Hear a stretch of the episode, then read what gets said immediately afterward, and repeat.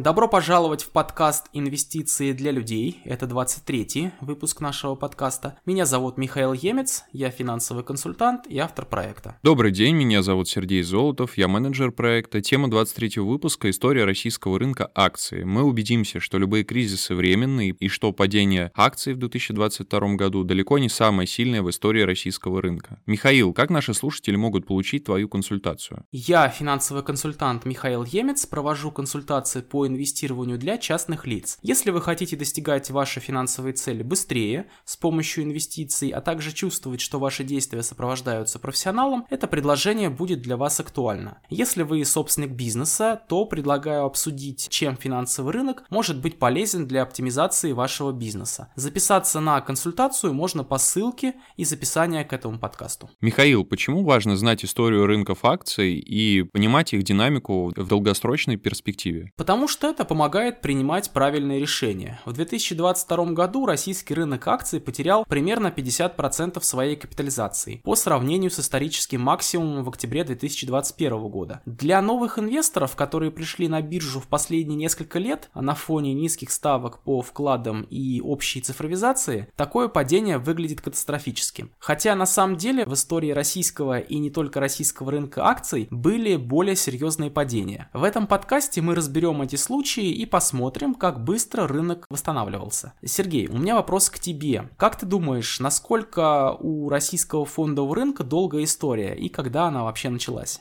Я читал книгу Арсадьера, и в ней было написано, что российский рынок акций появился еще в Российской империи. Но он, конечно, прерывался, но в целом, наверное, с века 19 да, да, согласен с тобой. Помню, как-то я был э, в музее, ну, я учился в финансовом университете, и там есть э, музей, музей финансов. И там вот как раз есть фотографии старых акций, облигаций того самого 19 века, когда уже в Российской империи, по сути, был фондовый рынок, можно было инвестировать, причем процентные ставки по облигациям там были гораздо ниже, чем сейчас. Они были положительными, но достаточно низкими. И вот в советское время рынка фактически не было, а потом в 90-х годах рынок опять начал воссоздаваться. И в 1997 году, в сентябре, Московская межбанковская валютная биржа, ММВБ, она тогда называлась, она начала рассчитывать индекс акций. Индекс — это аналитический показатель, который отражает динамику по портфелю акций, входящих в индекс. По динамике индекса можно судить о динамике всего рынка, хотя реальные портфели инвесторов, конечно, редко повторяют индекс. А в 1997 году значение индекса было 100. Далее, если рынок растет, растут акции, которые входят в расчет индекса, значение индекса начинает расти. И наоборот, если рынок падает, то значение индекса уменьшается. По состоянию на 2 декабря 2022 года значение индекса 2180, то есть индекс за всю свою историю вырос больше, чем в 20 раз. Максимальное значение индекса 4287 он достиг в октябре 2021 года. После этого сложился примерно в два раза к февралю 2022 года. То есть рынок потерял, как я уже говорил, 50% своей капитализации. И сейчас мы об этом говорим как о кризисе специальной военной операции.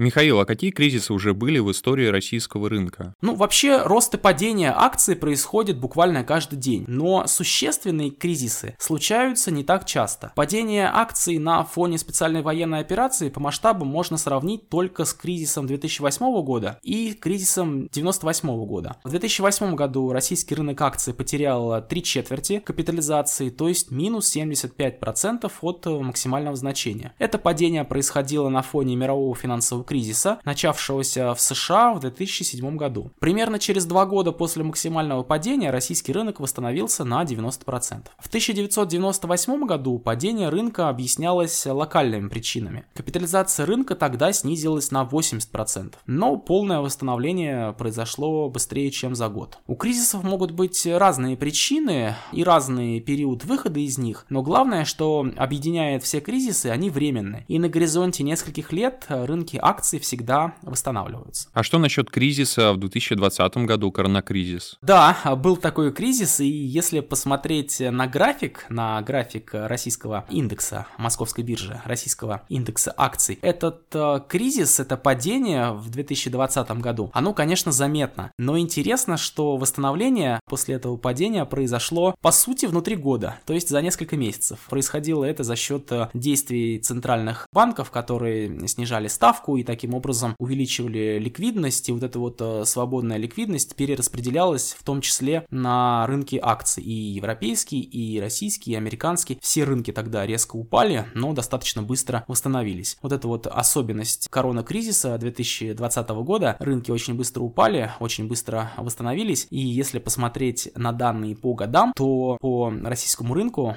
по полному 2020 году даже кризиса и не было. Хотя кризис был довольно-таки заметный. Весной э, рынки теряли 30-40% в среднем. Поэтому вот такой пример кризиса, который очень, очень быстро наступил, и очень быстро мы из него вышли э, с точки зрения финансов, с точки зрения рынков акций. Хотя в Китае, например, корона-кризис, э, можно сказать, продолжается. Там сейчас очень много внимания этому уделяется. Там сейчас есть проблемы с заболеваемостью, она опять растет, вводятся какие-то ограничительные меры, и это до сих пор негативно сказывается на китайский рынок. Хотя прошло уже больше трех лет, но вот Китай, по сути, до сих пор еще из коронакризиса не выбрался. Ну, с точки, с точки зрения того, что это уже больше не влияет на рынки. Ну, а в России совершенно точно это уже давно не влияет на рынки. Сейчас на рынке влияют совершенно другие вопросы. Так получилось, что за два года мы столкнулись с двумя кризисами. Из одного очень-очень быстро вышли, но из второго вот выходим, выходим, я надеюсь, прямо сейчас. Михаил, как слушатели могут получить твою консультацию по вложению капитала? Это очень просто. А, чтобы получить мою консультацию по теме инвестиций, оставьте заявку по ссылке из описания этого подкаста.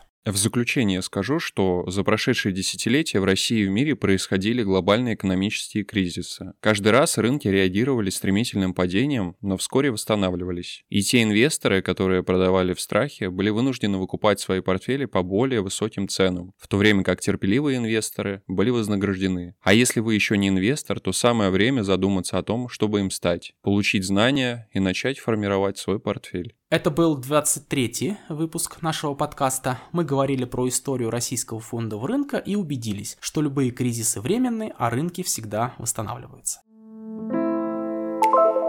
thank you